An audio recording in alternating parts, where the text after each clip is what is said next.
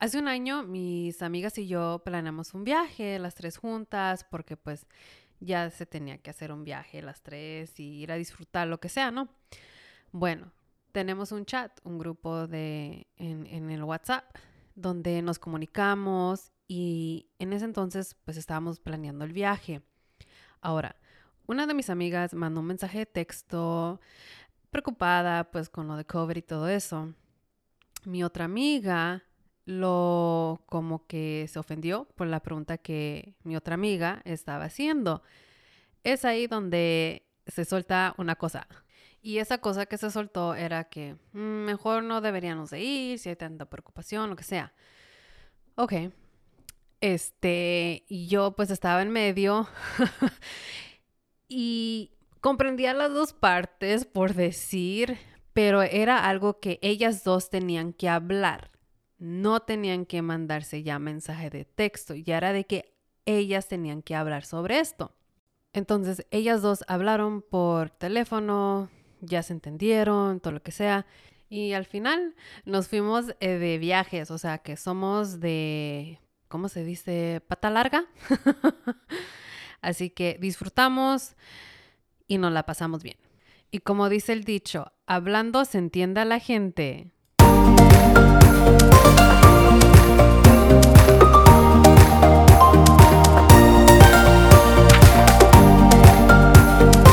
En un tecito con Letzi vamos a explorar diferentes temas, perspectivas y analizar nuestras propias experiencias. Te aviso que los temas son para educación e información, no para usar como terapia. Estos temas pueden desencadenar ciertas emociones o memoria. Si esto pasa, te recomiendo buscar ayuda.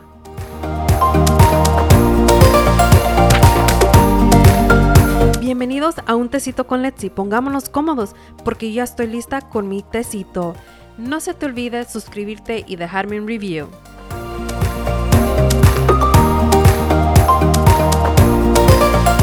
En este episodio vamos a navegar el tema de lo que es la comunicación y cómo es que nos tenemos cómo comunicarnos efectivamente con la gente alrededor de nosotros, porque a veces nosotros decimos una cosa, pero la otra persona puede entenderla de otra manera. Hoy en día todos nos comunicamos vía mensaje de texto, por WhatsApp o lo que sea, igual por mensaje por Facebook, Twitter, Instagram, todas estas redes sociales lo, nos estamos comunicando vía mensaje. El único problema que yo veo con mensajes, mandándonos mensajes, es de que se pierde esa esencia de hablar por teléfono, por lo que sea, con esa persona, porque cuando una persona nos está mandando un mensaje de texto, yo lo puedo interpretar de cierta manera. En la historia que, que, les comenté al principio de este podcast, ahí pueden ver de que hubo una mala del mensaje de texto que se mandó por el grupo de WhatsApp. Pero, gracias a Dios, mis dos amigas hablaron por teléfono para arreglar eso, para que no hubiera una confusión del mensaje de texto y se aclaró todo. Tener buena comunicación es difícil, no es algo fácil porque a veces lo que uno quiere decir no sale como uno quiere que salga. Vamos a decir de que yo le estoy mandando mensaje de texto a una de mis amigas y le estoy diciendo en ese mensaje de que algo no me está pareciendo, de una situación o lo que sea, pero cuando yo lo estoy escribiendo, le estoy mandando ese mensaje, se lo mando de una manera de que le estoy diciendo, hey, ¿sabes qué? No me gustó ciertas cosas, esa situación, me sentí incómoda, lo que sea. Pero mi amiga lo va a leer a lo mejor como ella se está sintiendo en ese momento. No sé, ella lo puede leer como que, hey, ¿sabes qué? No me sentí bien, bla, bla. Entonces ella está leyendo ese mensaje diferente a como yo lo intenté de mandar. También a veces ah, me ha sucedido de que alguien me está mandando un mensaje o me mandó el mensaje, perdón, y yo lo estoy leyendo a como yo me siento emocionalmente ese día. Y ese día puede ser de que yo esté de un mal humor. Entonces, lo que esa persona me está mandando por mensaje de texto, yo lo estoy tomando mal.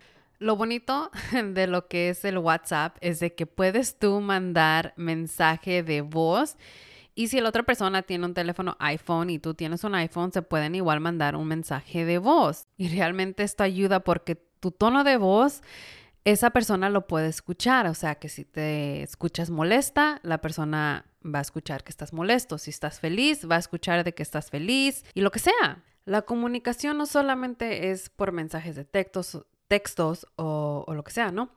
Sino que también es ver cómo es que nosotros le decimos las cosas a, a las personas, o sea, verbalmente. Si de por sí ya leyendo un mensaje de texto lo estamos interpretando a veces de una manera cuando la persona no lo quiso decir de esa manera que uno lo está interpretando.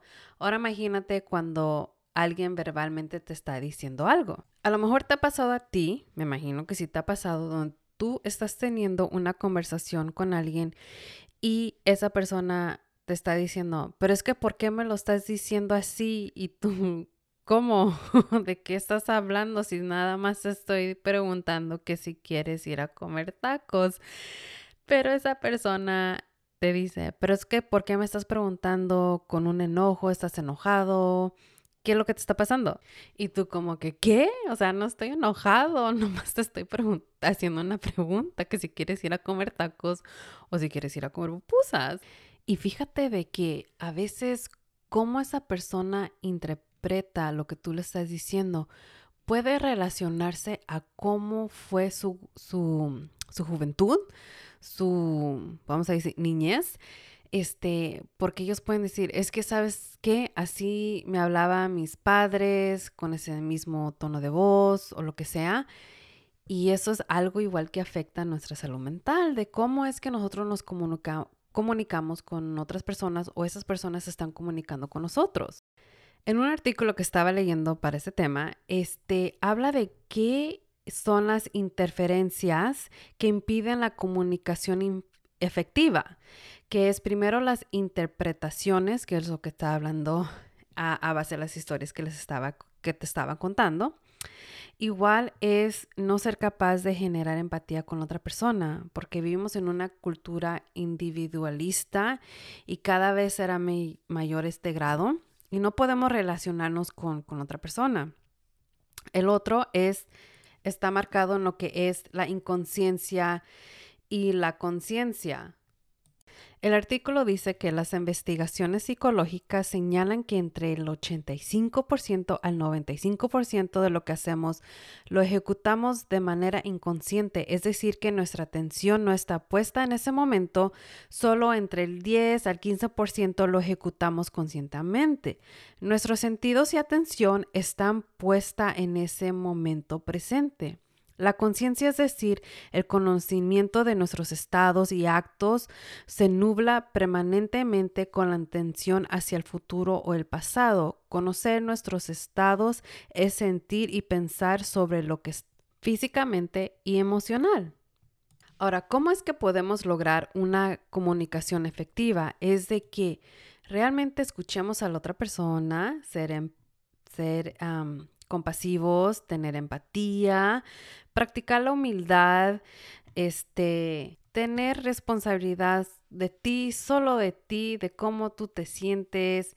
Ahora lo que yo hago es de que si realmente no estoy entendiendo lo que la persona me está mandando por mensaje, ahora lo que hago es que les llamo y tengo esa conversación con ellos porque realmente quiero entender lo que qué es lo que me están tratando de decir en la manera que ellos me la quieren decir, no como yo la estoy interpretando ese día. Así que, ¿qué es la comunicación efectiva? Es un tipo de comunicación en la que conseguimos transmitir el mensaje de una forma entendible y muy clara para el receptor sin provocar dudas, confusiones o posiblemente malas interpretaciones. Porque en la comunicación estamos transmitiendo un mensaje que se comparten sentimientos y emociones. Así que ya sabes, hablando se entiende la gente.